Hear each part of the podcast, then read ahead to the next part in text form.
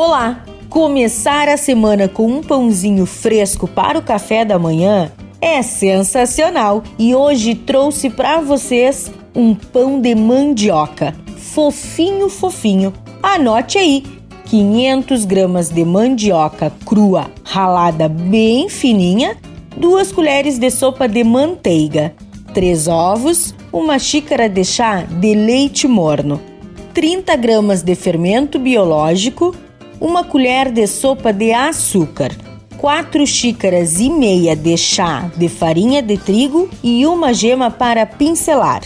O modo de preparo: em uma batedeira, bata a manteiga, os ovos e o leite morno e reserve.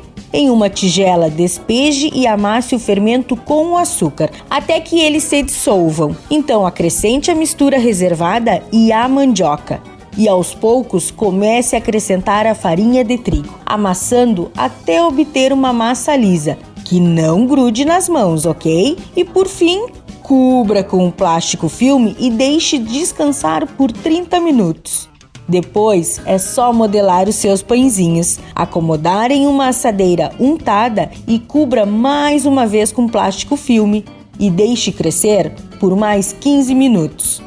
Para finalizar, pincele os pães com a gema e asse no forno em temperatura de 200 graus por 30 minutos. Está pronto o seu pãozinho de mandioca. Fácil, não é mesmo? Dica da Zana: colocar erva doce orégano, queijo mussarela ou carne seca, mas com muita sutileza para não tirar o gostinho da mandioca. Eu garanto que fica muito bom também.